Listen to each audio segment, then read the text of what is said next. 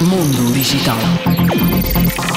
A Administração Nacional de Segurança Rodoviária NHTSA, órgão regulador de segurança no trânsito dos Estados Unidos, indicou que cerca de 2 milhões de carros da Tesla irão ser recolhidos devido a alguns problemas no sistema de condução autónoma da marca, o Autopilot. Segundo o organismo público norte-americano, a decisão foi tomada após a realização de uma grande investigação que detectou diversos problemas no Autopilot desde 2021. Mundo Digital.